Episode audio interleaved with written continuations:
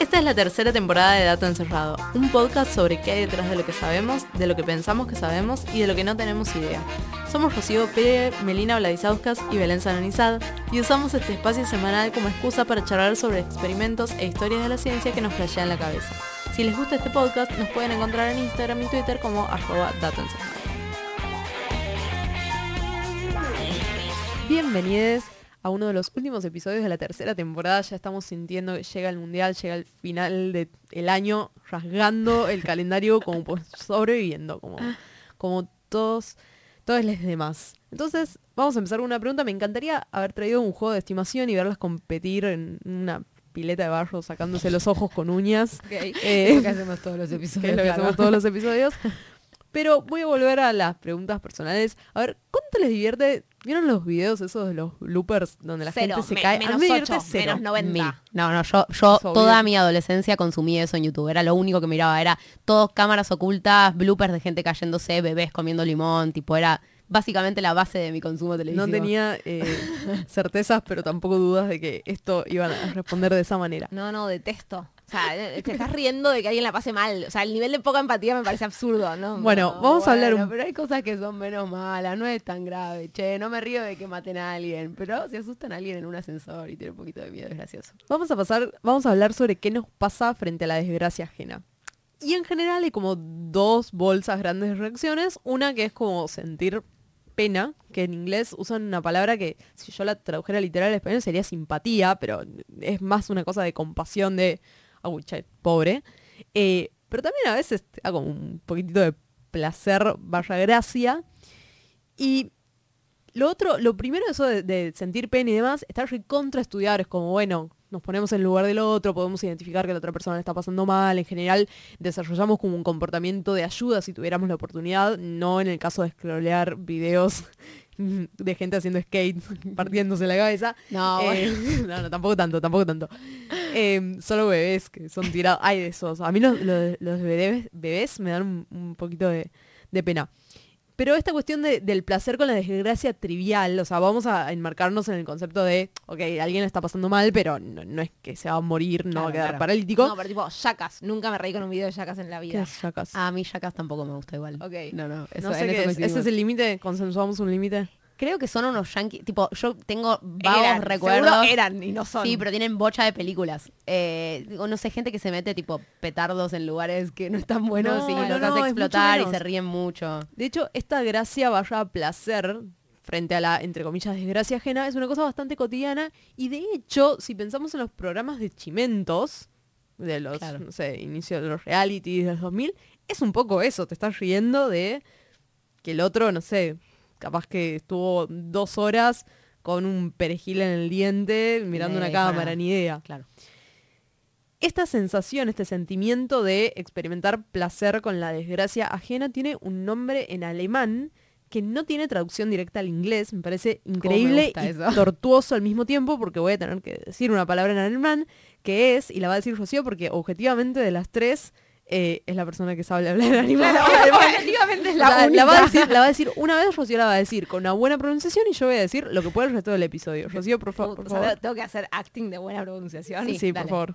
Schadenfreude. y traductor inglés.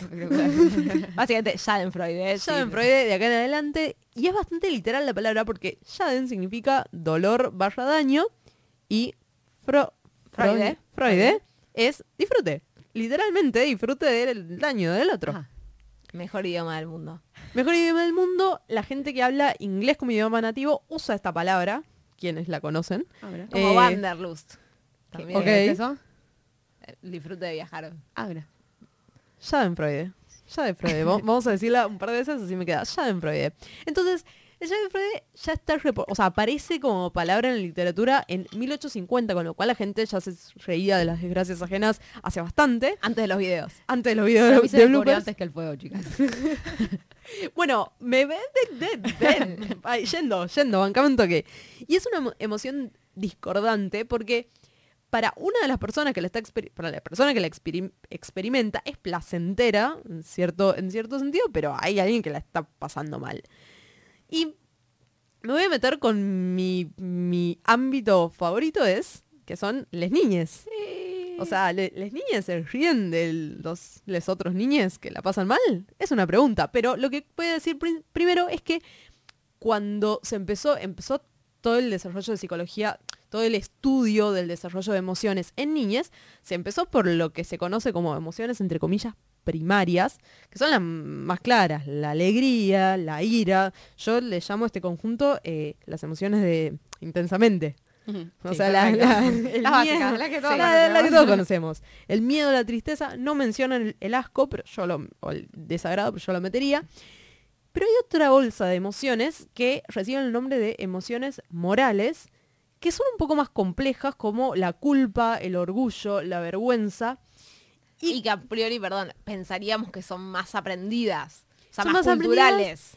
Exacto, y están muy influenciadas por las normas sociales y de hecho el momento en el que se empiezan a identificar en el desarrollo es cuando en general los pibes ya están escolarizados, Claro, claro. ¿sí? cuando ya tienen que convivir con otros pares y aprenden que hay cosas que che no dan y que, bueno, está bien, quiero hacer esto, pero bueno, me voy a controlar un poco porque no puedo hacer esto, no puedo hacer lo que se me cante. Entonces, qué, tortuo- qué tortuoso debe ser aprender que no puedes hacer siempre lo que querés. Por suerte, está en un momento de la vida que no recordamos. Y por eso hay una cuestión de que cuando los pibes vuelven del, del jardín o, del, o de la primaria, que en general lo que uno tiene que hacer es, bueno, y contame qué hiciste, qué sé yo, qué sé yo". Pibes no dan más, porque estuvieron un montón de tiempo Aprendiendo siguiendo normas y siguiendo normas, no solo de hay que copiar esto o hay que resolver esto, sino de comportarse con normas que quizás en la casa no son las mismas, o sea, no necesariamente son Claro. las mismas. Es muy cansador ser niña. Entonces, Entonces, igual, igual, compro. Sí, sí. Cualquier cosa es mejor que esto. Entonces, lo que se sabe bastante, y para el momento de lo que voy a contar, que fue más o menos, voy a contar trabajos del 2013, no son ni muy viejos ni muy nuevos, es como una época rara. 2013, nosotras más o menos estábamos empezando eh, la facultad. Y para ese momento ya se sabía que los chicos eh, pueden sentir, son muy capaces de identificar que el otro le está pasando mal, ¿sí? Y sentir, ser empáticos con esa persona y entender que el hecho de que el otro le está pasando mal no significa que te va a afectar a vos, porque si no, imagínate, si, si el otro se fractura enfrente tuyo y vos pensás que te, te va a doler a vos, sería una vivir sería una tortura. Bueno, es una tortura. No, y aparte no podrías actuar en consecuencia. Exacto. Entonces, la pregunta es, ¿les niñes van a sentir? Schadenfreude. Ya me había olvidado. Schadenfreude. Ya es muy difícil la palabra. Aparte se escribe, no es el alemán no es particularmente transparente entre la lectura y su pronunciación, se escribe de cualquier otra manera. Bueno, No, igual para mí esta palabra es bastante lineal. Pa, Schadenfreude. Entonces, la pregunta es, por un lado, ¿las niñas sienten esto? ¿Tienen este placer por la desgracia ajena? Y por otro lado, ¿qué cosas van a hacer que lo sientan con mayor o menor intensidad? Para este momento había algunas cosas que se sabían de adultos, pero que no las voy a contar porque me parece más divertido contarles esto y después volver sobre eso. Entonces, vamos a un experimento en algún pueblito de Alemania, en donde van tienen cuatro jardines de infantes y una primaria, tienen niñas entre 4 y 8 años. Y algo que me encanta de los experimentos con niños es que en general se usan historias para contextualizarlos en alguna situación hipotética, porque es muy difícil decirle a una niña, te voy a contar una situación hipotética y las cosas se hacen con cuentos e historietas. Claro. Tenés que Situación- responder en esta escala de Likert. Claro. Bueno, Por favor. ahora te cuento porque esto, todo esto lleva un entrenamiento de las niñas para que puedan sí. responder, porque son criaturas. Entonces, hay cuatro historias posibles en las cuales ocurren una desgracia relativamente eh, trivial, pero no tan trivial. Por ejemplo, una niña que se cae de un árbol, no le pasa nada grave, simplemente se cae de un árbol. Otro que rompe una pala, un juguete, una pala de juguete que le gustaba mucho, era un, objeto muy preciado. Otro que eh, se va como, se acerca demasiado a un arbusto que tiene espinas, entonces probablemente se raspe. Y otro en donde se resbala y se cae como en un charco con barro o lodo, como le quieran decir. Y lo que va a ir cambiando es si el protagonista de la historia estaba persiguiendo una meta buena o una meta mala. ¿Cuál es el caso de una meta buena? Por ejemplo, que se suba al árbol a, no sé, buscar un gatito. Claro. O su- se sube a un árbol a bajar el globo que se le soltó. O sea, es, la meta es ayudar o complacer a alguien. ¿Cuál es el caso de una meta mala? Que tenga, que lo que sea que hubiera estado haciendo tenía como objetivo lastimar o destruir algo de otra persona. Por ejemplo, que se subió a un árbol para tirarle un baldazo con agua a alguien. Y la Entonces, hipótesis es que si estaban haciendo algo malo me va a causar gracia porque toma pelotudo. Ja, ja, ja, ja. más o menos una cosa así. Pero estamos hablando de niñas de muy, muy chicos. Sí. Entonces, tenemos estas cuatro historias y la combinatoria de cada una de las historias con la meta buena y mala.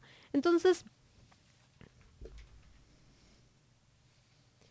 entonces, lo que tenían que contestar les niñas, les iban a hacer, después de que escuchaban la pregunta y veían eh, como la historieta, les hacían eh, algunas preguntas del estilo, ¿qué tan contento o contenta estás de que fulanito se cayó del árbol?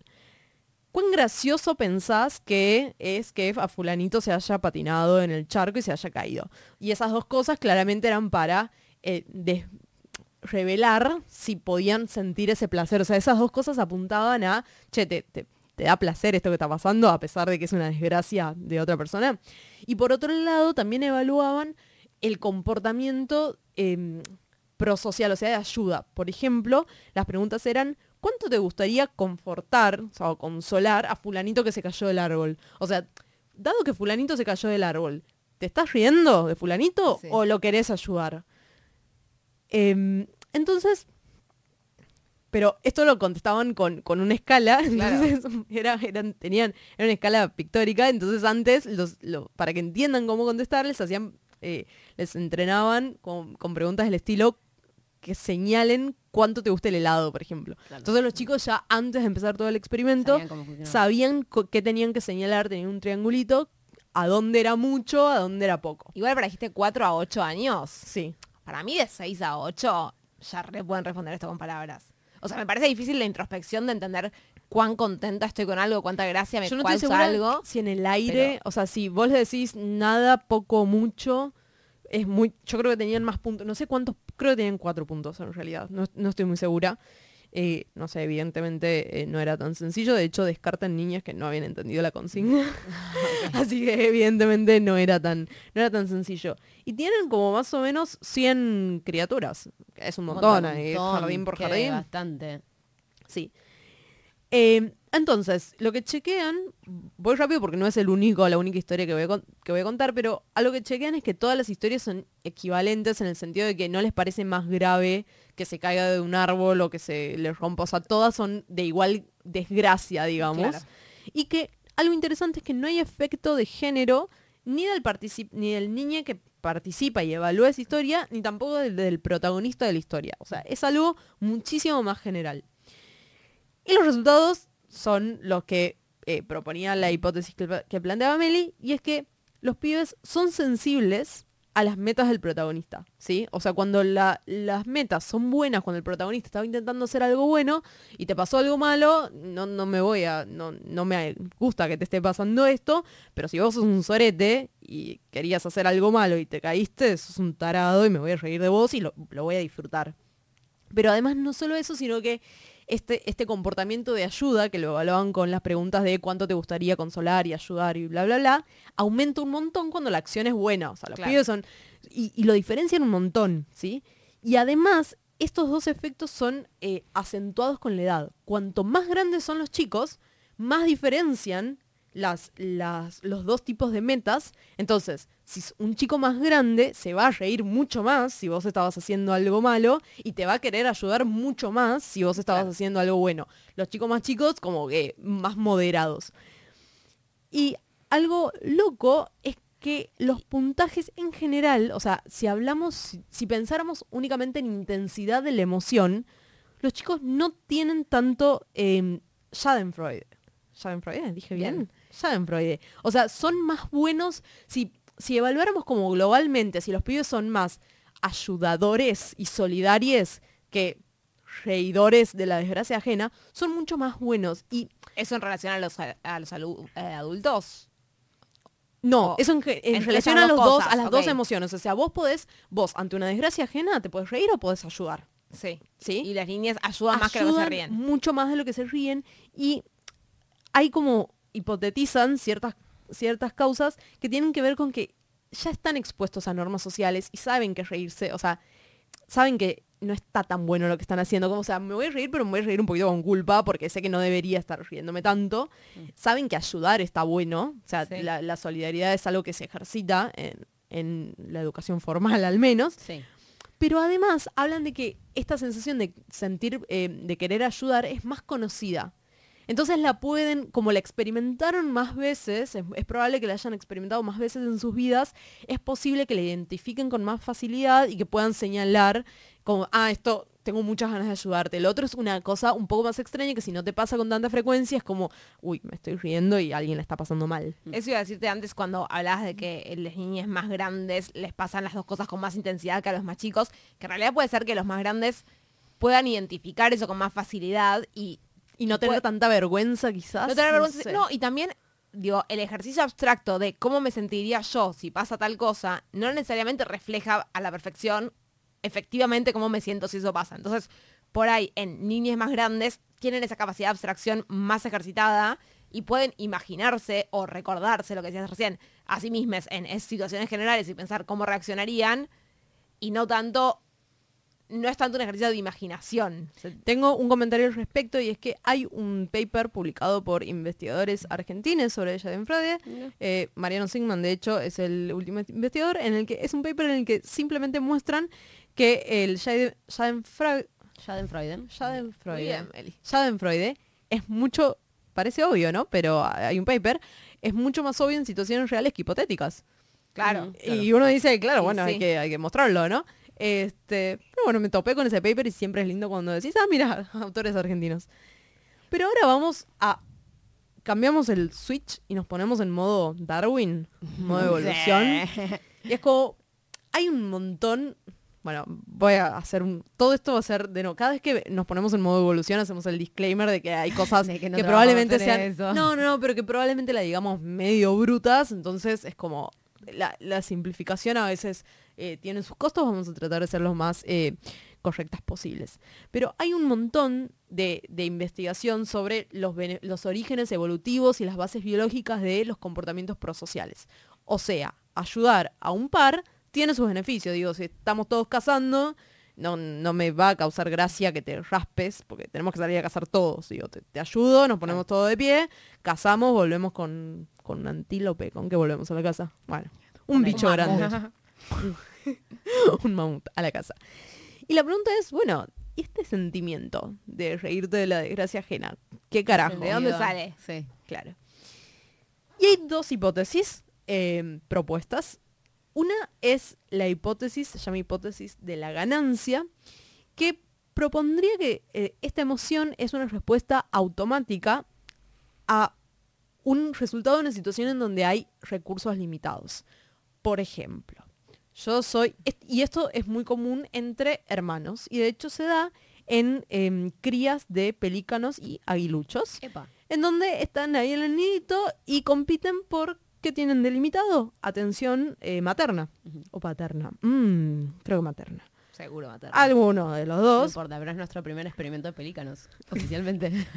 Me No voy a contar un experimento de pelícanos, pero eh, sí se, o sea, es posible que esta sensación de a vos te pasa algo y yo como recompensa, por ejemplo, obtengo más atención de mi madre o de mi padre, esta, esta sensación de, jaja, a vos te dejaron de atender y te pasó algo, algo, algo malo en el medio, a mí me beneficia en una ganancia directa. Belén, sos tan hija única que trajiste el único ejemplo de algo negativo de los No, vínculos de hermanos. No, no, no, O sea, ellos tan lo hija pusieron- única. Lo pusieron ellos, o sea, daban, eh, en hipótesis de la ganancia, daban el ejemplo de competencias entre hermanos que se ve en, incluso se ve en, hablaron algo de embriones de tiburones, pero yo no entendí cómo todo esto podía tener que ver con ¿Cómo se embriones de los embriones? Claro, me, dije, bueno, no.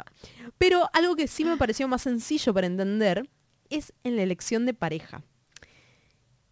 Y hablaban, y aquí muchas pinzas, pero mm, el razonamiento era algo así como el siguiente. Si yo- nosotros estamos compitiendo por una misma pareja y a mi competidor le pasa alguna, pa- alguna desgracia, el hecho de que yo me ría a costa tuya o lo disfrute hace que a mí me suba mi atracción. O sea, yo quedo mejor, vos sos un Claro, tarado, Te piso cuando estás en el piso. te piso contra el piso, aumento mi hago, aumento mi, auto- mi autoestima, todo esto hace que mi atracción se eleve por las nubes, me quedo con la pareja, estoy hablando en un mundo, eh, en un mundo muy animal, eh, muy animal no humano o lo que sea, pero, pero iba por ese lado. O sea, los ejemplos de hipótesis, básicamente la idea de hipótesis de la ganancia es que yo me río de una desgracia tuya, pero porque a- automáticamente Porque yo una ganancia, yo eso. estoy ganando algo con eso, Sí, ¿sí? Lo pienso muy eh, drásticamente como en una carrera, literalmente, de unos 100 metros y que el que ven- vos venís segundo y el que venía primero se cae y vos disfrutás un poco de que se haya caído, no porque quieras que a esa persona le vaya mal, pero porque eso significa que ahora vos estás primera y podés ganar la carrera. Y también hay un montón de contraejemplos de gente que frena y ayuda, ¿no? Pero digo, como... Y se eh, viraliza el, el claro. video y todas esas cosas. Para mí eso no explica ni un poco estos ejemplos con los que arrancamos el episodio. Tipo, Ay, ¿por qué me río de un bebé comiendo limón que no existe? Lo estoy viendo en un video. Como que para mí hay algo de lo ridículo que causa mucha gracia. Bueno, hay para mí eso, todo ese, quizás no fue la pregunta más atinada, atinada para arrancar, pero para mí eso es como todo un campo de otra cosa que no es exactamente... no es Schadenfreude. A mí, yo creo que no. No, aparte para mí no te reís de que el bebé la pasa mal, te reís de la cara que pone De el la- bebé porque son muy buenas las caras que pone el Bueno, bebé. pero la está pasando mal, ¿entendés? O sea, digo, no me río de que la pasa mal, claramente, pero me río de la cara que está poniendo por pasarla mal y no lo puedo obviar. Yo veo que le está pasando No mal. Pero si el bebé comiera limón y se pusiera a llorar, no te reirías. No, mentira, vi Si cosas. se pone con esa cara, capaz que sí. Perdón, vi O sea, iba a decir que no había visto nada sobre cosas de redes sociales, pero sí vi cosas, solo que no recuerdo qué cosas vi. Pero no estoy segura de que sea... de que todos los ejemplos y todos los casos en el que nos reímos de que alguien está pasando mal sean equivalentes o sean exactamente esta misma emoción. Vamos a cerrar volvamos, volvamos a la volvamos a segunda la otra hipótesis. hipótesis. Eso, elegante. La otra hipótesis, que es es, un la, fenómeno complejo. la otra hipótesis es la de la aver- se llama así, aversión a la desigualdad. Básicamente estoy siendo testigo de una situación que no es del todo justa o de- no es del todo equitativa con los participantes. Entonces, si esa, si esa situación de desigualdad se corta o se frena con una desgracia, no me importa, o sea, la voy a disfrutar, pero porque hay una sensación de, ah, ok, se hizo justicia. Eh, pero ahí, en el ejemplo de la cita, ponele, es al revés. Como que si venimos en igualdad de condiciones y uno tiene una desgracia, eh, es una atracción por la desigualdad, no Sí, una aversión por la desigualdad. Ahora, ahora lo voy a contar un experimento en el que diseccionan y plantean un diseño experimental que les va a permitir distinguir cuál de las dos en principio tiene más peso. Pero, pero si nos acordamos de lo que pasaba con las niñas de antes, pareciera ser que hay hay una cosa de sensación de injusticia que, ah, ok, si vos estabas queriendo hacer algo malo, te subiste a un árbol y te caíste, jodete. Entonces hay alguna sensibilidad ahí que tiene que ver con la meta de la persona que es eh, obje- objeto de la desgracia, digamos. Entonces dijeron, bueno, si el Schadenfreude, Mm. Schadenfreude es una emoción que se dispara por disgusto y la inequidad, ¿sí? Porque no me gusta una situación que no es equitativa, que esa situación termine debería desencadenar más emociones positivas comparado con otra situación que también sea de la misma ganancia teórica, pero justa. O sea, si yo comparara una, dos situaciones que tienen la misma ganancia potencial, pero una parte de una situación justa, entre comillas, y otra injusta, yo debería sentirme mucho mejor cuando la injusta termina en comparación a cuando la justa termina. Entonces, miren este experimento que me parece casi tortura infantil, pero no. Van a... Yo me muero. O sea, a mí me pasa esto, yo me largo a llorar. ¿Siendo investigadora o siendo niña? No, siendo niña. Van a juntar, eh, lo hacen con madres y niñas que en promedio tienen tres años las niñas. Las madres más o menos tienen 35 años. Las niñas en promedio tres, pero hay niñas tan chiquitas como de un año. Mm. Sí, hay niñas muy chiquitas. Y forman triadas con pares. O sea, en la escena, en la habitación, está la madre, la hija y un, un al- otra nena, hacen todo con mujeres, eh, de la misma edad de la nena. ¿Sí? Desconocida. desconocida. Y la situación es que la madre está leyendo un libro. Y hay dos opciones. Esta madre está leyendo para sí misma un libro, entonces las dos nenas están en igualdad de condiciones, o, y aquí yo, yo rompo en llanto, la madre le está leyendo a la otra niña. ¿Sí? Esa es la fase 1, la madre leyendo para sí misma o para la otra, condiciones igual y desigual. La segunda fase es que la madre eh, tira o salpica agua sobre el libro. Entonces la situación lectura finaliza. ¿Sí? Entonces tenemos la misma, eh, la misma finalización, que es que la madre deja de, de leer, Pero la diferencia está entre en si la situación se partía de una igualdad o de justicia o lo que sea. ¿Sí? O desigualdad o injusticia o lo que sea. Sí y no. Digo, también la diferencia es quién se ve perjudicado con esa, con esa finalización. Porque en el En primer prin- caso es solo la madre y en el otro es la madre y la niña extra. Sí. Sí. Digo, Pero, pero la ganancia, o sea, en principio la ganancia para la hija, que es a quien vamos a medir, es la misma. Termina la situación. A mí no me estaba leyendo en ninguna de las dos situaciones. Claro. Entonces no es que se no es que se interrumpe una lectura que era para mí. No, está bien, pero digo, en, en un caso la que está sufriendo, si querés, es mi mamá, y en el otro caso la que está sufriendo es mi mamá y la otra nena. Sí, pero en principio no sé si te importa mucho la otra nena. No sé. Ba- bache legal, vacío legal. Lo discutimos y de hecho yo creo que son eh, bastante correctos en lo que discuten y van a decir todo bien con este diseño experimental, pero tienen algunas cosillas y vamos a discutirlas. Entonces, acá hacen, hay como, no sé, 20 páginas de metodología que explican cómo midieron emociones, que para mí fue un chino, no me voy a meter en eso. Para, Pero- te pregunto una cosa, la mamá es, o sea, le enseñaron a actuar la situación. Sí, no era muy complicado igual. Era Sí, leer un libro. Claro, leer no, un bueno, pero tenía libro. que tirar un vasito, hacerse la boluda, no sé. Sí, le dieron indicaciones y este Sí, pero digo, la mamá no podía ser ciega a lo que estaba pasando. Claro. Esa es tu pregunta. Sí, sí, sí. entonces medían medían algunas emociones que ahora les voy a contar cuáles y cómo durante la fase 1, que era la simplemente la lectura, y durante la fase 2, que es cuando se termina esa situación. Durante la fase 1 medían cuánto manifestaban celos, básicamente. Había niñas que, o sea, la- la- lo más eh, lo más extremo que podía pasar era la niña empujando a la otra niñita, tipo, ¿qué carajo está pasando acá? O diciendo, por ejemplo, yo también quiero, o basta, vieron cuando, cuando por ahí es como no, no aguantan más y dicen basta, o que se termine. Entonces arman como una especie de escala de cuán intensos eran los sesgos, los, perdón, los celos que, que sentían. Y después, en la fase 2, cuando termina esa acción, miden cuán explícito es el Schadenfreude. El Schadenfreude. Que, y ahí tienen como lo más extremo es hacer un, como un festejo muy explícito, de saltar de alegría. Y yo, yo trataba de imaginarlo mentalmente y lo hacen. O sea, yo dije, tipo, pasa, pasa. Eh, algunos los festejan verbal, verbalmente, dicen tipo por fin, o qué bueno, o, al fin- o lo- algo por el estilo. Entonces, vos decís qué tortura para la niña. Yo estoy pensando qué tortura para la persona que Sí, está mirando sí, estos videos y puntuando comportamientos. No, porque no, no, es un montón. Y lo que ven es que siempre los, lo, lo que me dieron en la fase 1, lo de celos, siempre era mucho más intenso que lo que pasaba en la fase 2, que el, el Schadenfreude. Siempre eh, la sensación de celos. Y eso aparentemente es muy común en psicología experimental, porque los celos es un miedo muy, muy tremendo a perder algo eh, por manos de otra persona e incluso dicen que es mucho más fuerte que la envidia, porque la envidia es la sensación de eh, dolor porque otra persona posee algo que uno no tiene, ¿sí? Y esto es algo que yo tengo y que otra persona me lo puede quitar o arrebatar, ¿sí? Posesión en un sentido amplio de la palabra. Y aparentemente ya se sabía que los celos son muy muy fuertes, entonces no les pareció muy extraño que los celos fueran más intensos que la sensación de, disfrute. también lo pienso como si la sensación de disfrute viene como consecuencia de eh, terminó esta situación en la que yo me sentía eh, desatendida o lo que fuere, también tiene sentido que el sentimiento de la fase 1 sea más fuerte que el de la fase 2. Porque, porque me pondría muy contenta de que terminó algo que me Exacto, importaba sí, muy poco. Siempre, siempre correlacionaban.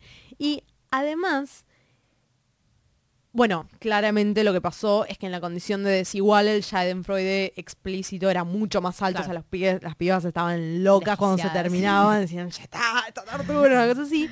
Y algo muy loco que me pareció, eh, me pareció interesante es que antes evidentemente habían tenido una entrevista con, con la madre y sus cuidadores y las niñas que habían reportado, las niñas, hijas de personas que habían, o sea, voy a decirlo de nuevo.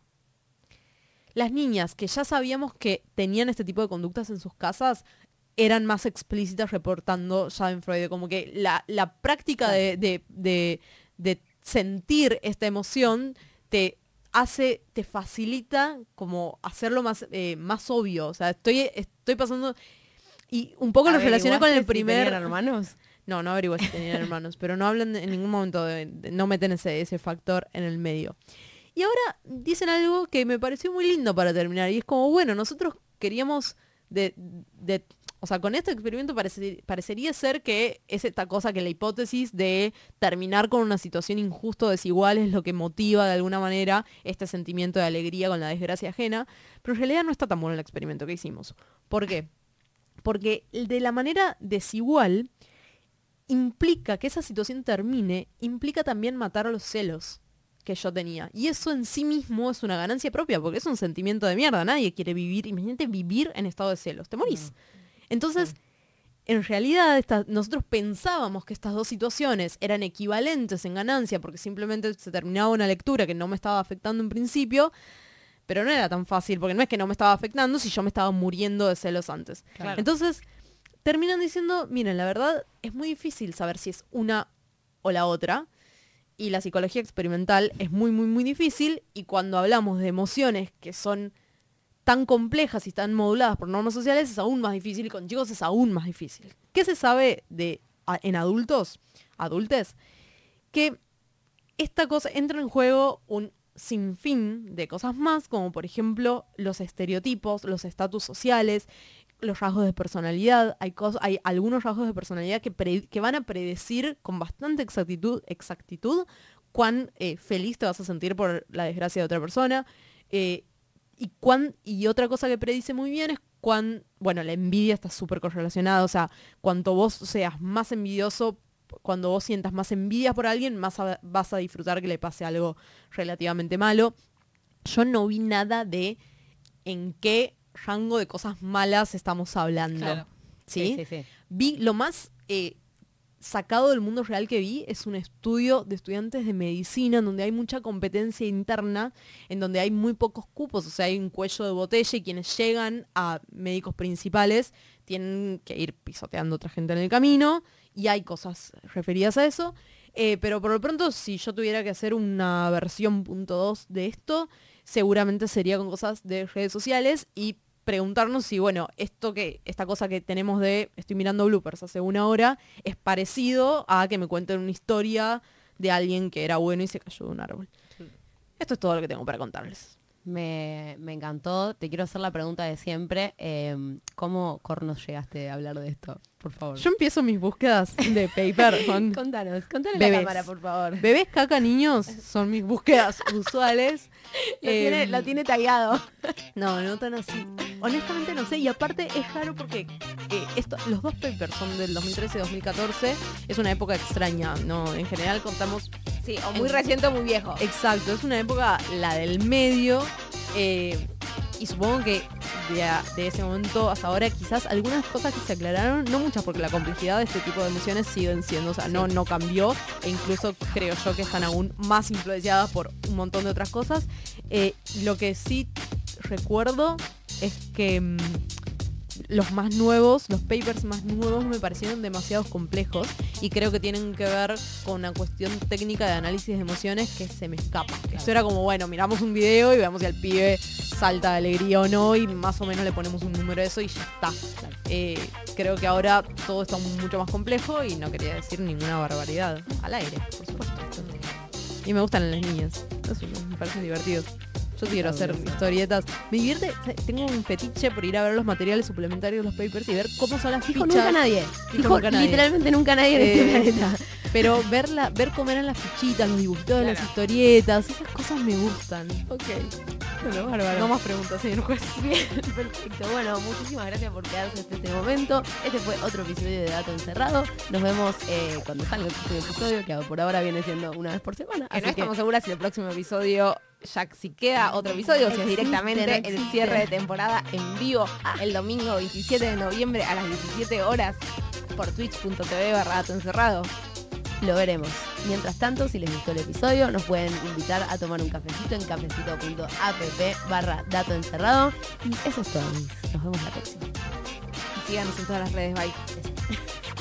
Se.